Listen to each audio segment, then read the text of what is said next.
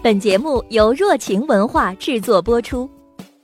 在比利时有一位金发小男孩，他叫杰米，很多孩子甚至大人都特别喜欢他。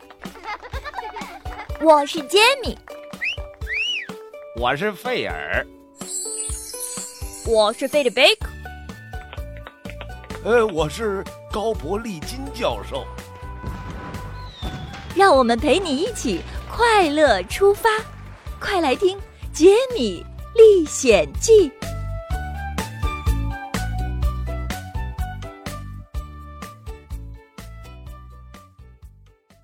足球风波第二集。足球在河里越飘越远，杰米和阿纳图尔都急了。这时，只听扑通一声。阿纳图尔抢先跳进了河里，杰米爸爸惋惜地喊道：“哎呀，糟糕！这个坏蛋会拿到足球，在对面上岸离开的。”杰米看着河水，却露出了微笑。他摇摇头说：“我估计他拿不到球。爸爸，看那边。”只见河面上行驶着一艘大船，一个小男孩看到了水上的足球，用水桶把它捞了起来。他拿着球准备试试脚感，可被船员制止了。哎，你这样太不安全了。这个球从哪儿来，回哪儿去？咻！船员飞起一脚，把球踢到对岸。砰！球不偏不倚的，正好打在了杰米的脸上。杰米爸爸捧着足球乐开了花，这可真是太幸运了。杰米捂着自己的鼻子。血滴滴答答的从他指缝间流出来。幸运，你没看到我流了多少鼻血吗？杰米爸爸拍拍杰米，好了好了，咱们现在就把足球送到公证员那里吧，他一定会非常高兴的。眼看着杰米和爸爸消失在路的尽头，阿纳图尔还在河里挣扎。哎呀，这足球是拿不回来了，遗嘱会被交给警察，而警察会查到我就是那个抢劫犯。不行，我得躲远点可是去哪儿好呢？这时，他看到河对岸的树林，眼珠一转，嘿嘿，有了！阿纳图尔呼哧呼哧的跑进了树林。这里人烟稀少，但却有很多果子、蘑菇、小鸟和野兔，足够吃上很久。阿纳图尔盘算着，突然他的脚下传来“咔”的一声，“哎呦！”阿纳图尔只觉得脚踝一紧，摔了个人仰马翻。他低头看见自己的脚上套着一个猎人的套索，无论自己怎么挣扎，都摆脱不了。不仅如此，他的脚一动，套索上连着的铃铛就铃铃铃的响起来。铃的那一端连着一个小木屋，里边的两个猎人听到铃声，喜出望外，瘦巴巴的夸克欢呼：“啊哈，终于有猎物上钩了！”三天没吃饭，他们已经饿得前胸贴后胸了。还好。提前设下了陷阱，但愿抓到的是个大个的肥兔子，一头牛就更好了。两个猎人拿上锤子和刀，跑向他们的猎物。当两个猎人和阿纳图尔看到对方时，都吓了一大跳。被抓住的东西的确壮得像头牛，不过，怎么是个人呢？胖乎乎的波莫尔吓得尖叫起来。糟糕！呃，我们偷猎的事儿被人发现了。你看他穿的，难道他他是警察？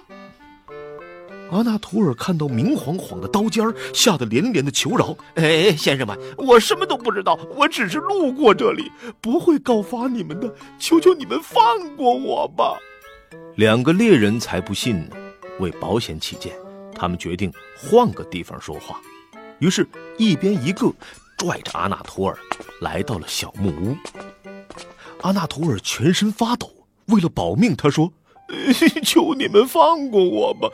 如果你们能放了我，我就告诉你们一个大秘密。接着，他把足球里藏遗嘱的事儿一股脑全说了出来，最后还补充道：“遗嘱可能还在足球里，而足球就在黄毛小鬼父子俩的手里。拿到它，嘿嘿，你们就会超级富有。”两个猎人听了，眼冒金光。他们把阿纳托尔五花大绑起来，迫不及待的出发了。他们一路狂奔，完全不像三天没吃饭的人。嗖嗖嗖嗖嗖！没过多久，他们就跑到了城里。刚过一个拐角，他们就发现了杰米父子。啊！黄毛小鬼手里正捧着那个老式足球呢。夸克决定速战速决，他一个箭步冲上去，一抬脚，咚的一声，把杰米手里的足球踢飞了。杰米父子还没反应过来呢，布摩尔冲到最前面，轻松接住了足球，响亮的吹了一个口哨。万分感谢，这可是一份大礼！嘿嘿。杰米气坏了，可恶，居然欺负到我的头上，看我的！他一个加速。咻！足球又从波莫尔的怀里飞了出去，紧接着杰米一个回踢，足球在空中画了一个漂亮的弧线。漂亮！杰米爸爸飞身跳起，正好接住了足球。父子俩默契十足，拿到球之后就脚踩风火轮一样飞奔而去。两个猎人还想接着追，发现不远处有警察。这才罢休，一起逃回了老窝。与此同时，阿纳图尔用铁锹的边缘磨开了绑住他的绳子，心想：“哼，这两个家伙太笨，只绑了我的脚，还把铁锹放在我背后。我要是不逃走，哼，我还真对不起他俩。”一跑出森林，阿纳图尔就冲进了一个电话亭，拨打了警察局的电话。他要报复一下那两个家伙。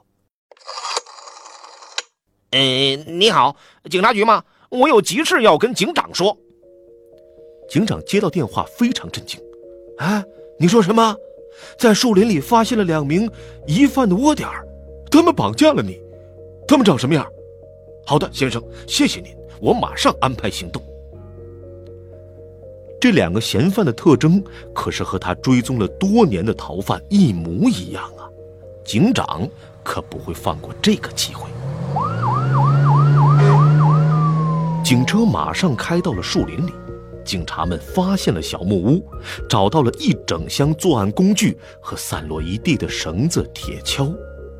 这时，屋外隐约有谈话声传来，一个警察用手抵住嘴巴。示意大家安静。嘘，我听到有声音。警长手一挥，快躲到门后。大家屏气凝神，原来是两个疑犯回来了。夸克和布莫尔对警察的到来还一无所知，他们气喘吁吁地推开门。布莫尔一拍脑袋：“呃，糟糕，那家伙跑了！”夸克反应的更快。啊！我们赶紧收拾东西离开这里。那个家伙，他一定会报警的。这时，警长的声音从他们身后传来：“哼，已经来不及了，举起双手。终于见面了，你们两个让我好找。帕克，布姆尔，这几年你们作案无数，却每次都能逃脱警察的抓捕，你们的好日子结束了。跟我们走吧。”审讯室里，警长滔滔不绝。我一直很好奇，你们究竟是如何做到犯案无数，却每次都能逃脱警察追捕的？啊！听报案的人说，你们甚至与何拉文夫人的案子有关系。狡猾的夸克眨眨眼。啊，警长先生，关于这个案子，我可以给您提供一些重要线索。可您知道，天下没有免费的午餐。警长决定先把线索套出来。嗯，你先说说，有什么线索？夸克说：“我们见过那个抢劫犯，那个人跟我们说了遗嘱在哪儿之类的话。警长听到遗嘱的线索，急切的问：“那，你们想用什么条件交换？”布穆尔说：“放了我们。”警长气得脸都涨红了：“你们疯了！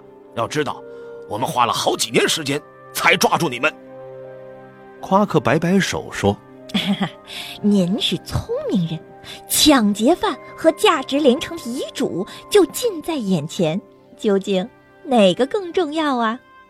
警长心里打起了小算盘，嗯，如果我放了他们，他们就会继续出去作案，然后躲起来；但如果他们可以帮我找回遗嘱，何拉文夫人一定少不了要感谢我。不过，警察破案竟然要靠两个臭名昭著的疑犯帮忙，这也太没面子了。虽然如此，他还是答应下来。好，一言为定，说出线索，你们就自由了。就这样，夸克和布穆尔讲了足球里藏着遗嘱的线索。警长听完，一把抓起电话，十万火急的布置下去。遗嘱藏在一个老式足球里，足球在一个男人和一个金黄色头发的小孩手里。快把这些消息传给广播电台。杰米和爸爸走在路上。他们打算把遗嘱还给公证员。还遗嘱之前，他们来到一家咖啡店，打算喝点东西，把之前的霉运都给冲走。刚坐下，就听到收音机里传来这样的消息：接下来插播一条来自警方的消息：警方发现两名嫌疑人，一名是长有小胡子的偏瘦型成年男性，另一名是长有金黄色头发的小男孩。他们手里有一个装有遗嘱的足球，有发现嫌疑人的听众可以到附近的警察局报案。杰米爸爸和杰米面面相觑，心里冒出了一千个叹号和一万个问号。他们俩怎么成了嫌疑犯？好了，宝贝儿，今天的故事就到这儿了。想要寻找遗嘱的阿纳图尔，竟然为了报复绑架自己的人，意外的把疑犯送进了警察局。今天的问题来了：阿纳图尔用什么磨开了绑住他的绳子呢？你如果知道的话，快给我留言吧！米粉们有机会得到杰米送给你的小礼物哦。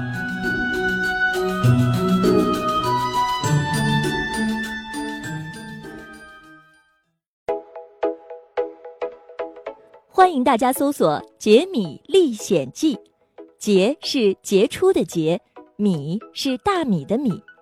订阅热情文化的《杰米历险记》官方专辑，那里有更多的杰米故事哦。